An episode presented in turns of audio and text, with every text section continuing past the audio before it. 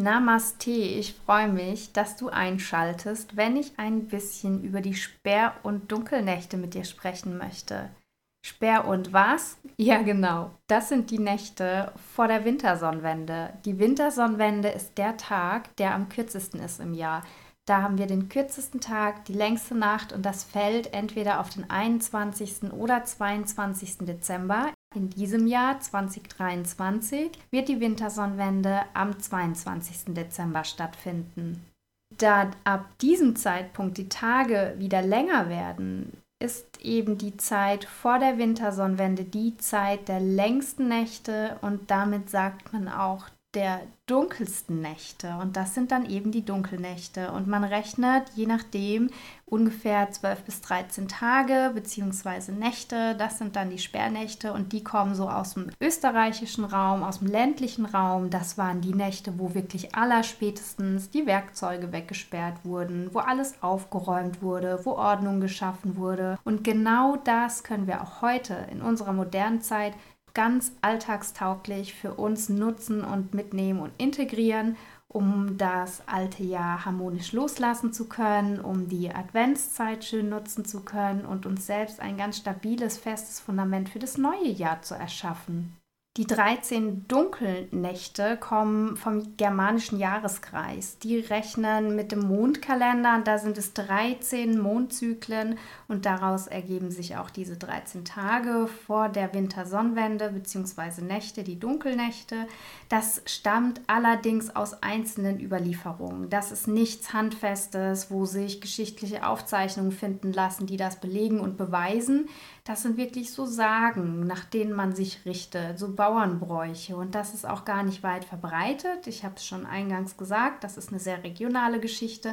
Aber nichtsdestotrotz ist es etwas, das wir nutzen dürfen, wenn wir denn möchten. Die Rauhnächte stehen ja dafür, das neue Jahr zu manifestieren. In der Zeit orakeln wir, wir betreiben so ein bisschen Wahrsagereien, Vorausschau, was eventuell interessant sein könnte im neuen Jahr. Wir schaffen uns Impulse, denen wir folgen können, die wir mitnehmen dürfen. Und früher hat man auch so ein bisschen Wettervorausschau gemacht. Also das ist wirklich so manifestieren und vorausplanen.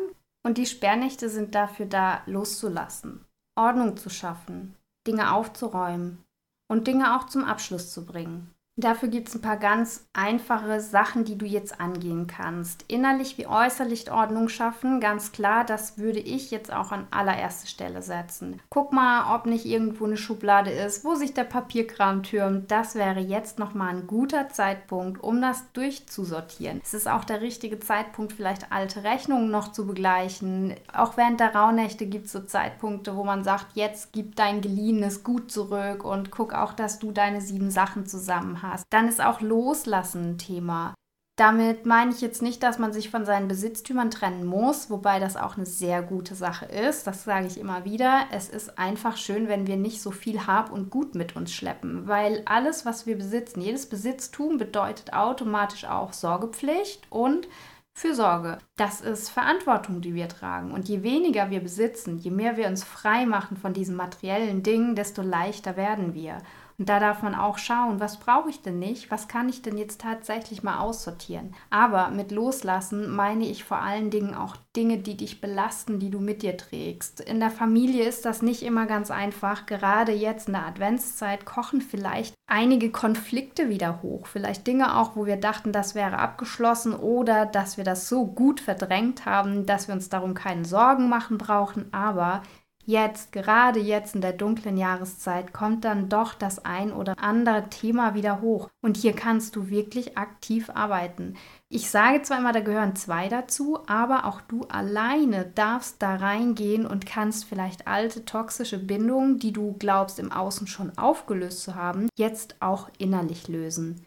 Ich liebe Rope-Cutting-Meditationen. Da gibt es wunderbare Podcast-Folgen auf Spotify beispielsweise, aber auch auf YouTube habe ich schon Folgen gesehen, wo man in eine Meditation geht, in eine ganz tiefe Entspannung und mit dem Unterbewusstsein arbeitet und wirklich bildlich sich ein Seil vorstellt zwischen sich selbst und zwischen der Person, die man endlich abschließend gehen lassen möchte und man schneidet dieses Seil durch. Man stellt sich eine Schere vor oder man hat Feuer und brennt das Seil durch. Auf jeden Fall cuttet man diese Verbindung. Das kann sehr befreiend sein. Natürlich löst sich das ganze Thema nicht durch eine einzelne Meditation auf, aber es ist ein sehr schöner Anstupser auch fürs Unterbewusstsein da reinzugehen und sich endlich zu lösen. Und dann sind die Dunkelnächte oder auch Sperrnächte, je nachdem, wie du es nennen möchtest, eine gute Zeit, um die letzten Vorbereitungen zu treffen. Spätestens jetzt, weil dann gehst du dem Stress aus dem Weg. Hast du für Weihnachten alles vorbereitet? Vielleicht kannst du schon die ersten Einkäufe tätigen, um dann wirklich alle Lebensmittel im Haus zu haben. Guck, dass deine Vorräte aufgefüllt sind. Brauchst du noch ein Präsent? Dann besorge es dir in dieser Zeit. Dann musst du nicht kurz vor Weihnachten, wenn die Hölle losbricht, gefühlt in den Läden, weil weil alle meinen, es gibt dann im Anschluss nichts mehr zu essen. Aber mal unter uns, an Weihnachten danach sind wir meistens völlig abgefüllt mit allem, was man sich vorstellen kann. Man weiß gar nicht mehr, wie Jose zugehen soll. Also keine Sorge, auch danach haben die Läden wieder geöffnet.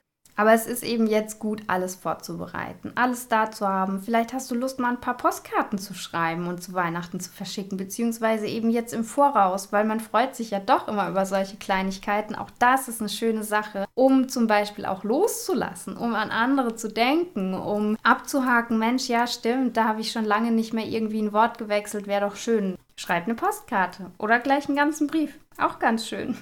Es ist jetzt die Zeit zu vergeben, Vergib anderen, lass los durch Vergebung. Das ist so heilsam, Dinge wirklich vergeben zu können. Dabei geht es nicht darum, die Sachen zu vergessen, zu begraben und nie mehr dran zu denken, sondern wirklich im Inneren zu sagen, mir ist mein innerer Seelenfrieden wichtiger, als diesen alten Geschichten ewig nachzuhängen und meine Energie in der Wut zu verbringen. Ich vergebe ich vergebe. Ich verstehe, dass mein Gegenüber, dass die anderen Menschen ihre eigenen Themen mit sich tragen und selbst manchmal nicht sie selbst sind, nicht das sind, was sie vielleicht sein wollen oder ihre eigenen inneren Verletzungen mit sich tragen und das auf andere ausleben, projizieren oder in der Wut sind, die für uns eigentlich nicht gedacht ist, die nicht unsere sein darf, die nicht zu uns gehört, die wir nur hingeworfen bekommen. Und da darf man vergeben. Du musst nicht vergessen, aber vergib damit du deinen inneren Seelenfrieden und deine Ruhe findest. Und im Gegensatz dazu ist jetzt auch die Zeit, sich zu entschuldigen. Wo warst du vielleicht ungerecht? Wo warst du zu forsch? Wo hast du deine Wut an jemand ausgelassen, der in dem Moment nur dein Puffer war, dein Sündenbock, der einfach nur greifbar war, obwohl die Wut gar nicht auf diese Person gerichtet war, für diese Person gedacht war? Wo hast du deine eigenen Themen ausgelebt? Deine eigenen Verletzungen, deine eigenen Wunden, wo hat es jemand abbekommen, der sie nicht hätte abbekommen sollen. Es ist eine gute Zeit, sich zu entschuldigen. Einfach eine Entschuldigung von Herzen, keine Ausflüchte, keine Begründung, sondern einfach zu sagen, es tut mir leid. Das kann richtig gut tun und befreien und ist auch eine Sache, die man während der Dunkelnächte tun kann. Rituale gibt es natürlich auch. Wie ich schon gesagt habe, ich liebe Meditation sehr. Das ist inzwischen ein fester, fester Bestandteil und vor allen Dingen auch so eine SOS-Maßnahme in meinem Leben geworden. Immer wenn ich mich unausgeglichen oder unsicher fühle, wenn ich merke, Mensch, da kommt wieder was in mir hoch oder mir geht's nicht so gut oder mir wird von außen alles zu viel, ich fühle mich so beeinflusst oder teilweise auch eingeschränkt durch die Energien von außen, gehe ich gerne in Meditation um in die eigene Mitte zu finden. Und das ist während dieser Zeit, besonders während der Hektik, eben eine ganz schöne Sache. Es ist auch ein schönes Ritual, Energien abzuwaschen. Das muss nicht unbedingt mit einem großen Peeling-Ritual in der Wanne sein. Das kann auch wirklich unter der Dusche geschehen, indem du bewusst duschen gehst. Stell dich unter die Dusche und stell dir vor, wie das Wasser auf dich prasselt und mit dem Wasser die ganzen negativen Energien und Einflüsse mit in den Abfluss hinabgespült werden. Schreibe. Für ein Journal, uns muss nicht mal ein Journal sein. Wenn es nur ein kleiner Zettel ist, den du gerade zur Hand hast, schreibe auf, was du loslassen willst. Verbrenne es im Feuer und entlass es damit mit dem Rauch ins Universum. Schau zu, wie sich alles auflöst in Rauch und dann davonzieht. Und genauso das eben davon getragen wird, was du loslassen möchtest. Räuchern ist eine schöne Sache. Dazu mache ich demnächst einen Workshop, einen Live-Workshop, den ich aber auch aufzeichnen werde. Den kann man auch im Nachhinein noch abrufen und anschauen, wie man denn richtig räuchert. Und das ist nämlich auch eine ganz schöne Sache. Räuchern ist sehr naturverbunden und man kann die feinstoffliche Energie auf einer feinstofflichen Ebene so viel verändern, ausräuchern und es tut so gut zu sehen, wie dieser Rauch in die feinsten Ecken kommt und das gibt auch ein Gefühl von Ausgeglichenheit und Harmonie. Du kannst ein Aura-Spray benutzen. Das ist auch immer eine schöne Alternative, wenn man jetzt nicht räuchern möchte. Dazu habe ich dir auch schon ein Rezept geteilt. Das findest du entweder als Blogbeitrag oder auch im Instagram ist es zu finden, das Aura-Spray-Rezept im Feed. Einfach mal ein bisschen durchscrollen. Da ist ein DIY. Ganz einfach anzumischen, ist ganz basic. Brauchst du nur ein bisschen Alkohol, ein bisschen ätherisches Öl, destilliertes Wasser und schon kannst losgehen. Das ist auch etwas, was zwischendurch unterwegs super funktioniert. Wer da sehr feinfühlig ist, auch gerade in der Adventszeit, da ist einfach so viel los um uns herum. Wir kommen viel mit Menschen zusammen. Da darf man sich ein bisschen befreien. Und da die richtigen Düfte ausgewählt, kann man viel erreichen mit so Kleinigkeiten wie einem Aura-Spray. Ich habe mir Fragen ausgesucht, die ich dir hier auch noch mitgeben möchte, die du für dich dir stellen darfst, die während der Dunkelnächte auch ganz spannend sein können. Das eine ist mal, dass wir uns zuerst mal positiv hinterfragen. Das finde ich persönlich immer ganz wichtig, weil wir selbst oft unsere allergrößten Kritiker sind. Und deswegen formulieren wir die Dinge, die wir jetzt reflektieren, doch einfach mal in der positiven Art. Was habe ich gelernt in diesem Jahr? Was war gut in diesem Jahr? Was habe ich erreicht in diesem Jahr? Welche Schwierigkeiten habe ich überwunden in diesem Jahr? Was habe ich daraus gelernt? Und vielleicht hörst du das schon, diese Fragen könnte ich klar auch negativ stellen, beziehungsweise solche Gedanken hat man dann auch schnell mal im Kopf, was alles schwierig war, was hinderlich war, was man nicht so gut hinbekommen hat oder was auch falsch gelaufen ist.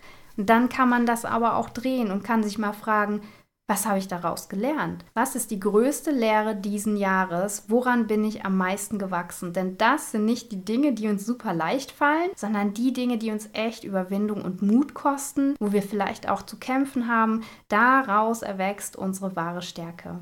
Das war jetzt eine kurze, knackige Impulsfolge zu den Sperr- und Dunkelnächten. Weitere Informationen zu diesem Brauchtum findest du unter anderem auch im Rauhnächte-Kompass, die zwölf Säulen des neuen Jahres. Da gehe ich auch ausführlich auf die Adventszeit ein, wie du diese Wochen für dich nutzen kannst, auch speziell, wie die Adventssonntage dich thematisch begleiten können und eben auch, wie die Sperr- und Dunkelnächte integriert werden können. Ich finde es spannend, ich finde es immer schön, bewusst durch Leben zu gehen und solche Kleinigkeiten zu nutzen, um da auch äußerlich ein bisschen mehr Halt zu haben, um die eigene Mitte zu finden und dann auch die Balance halten zu können.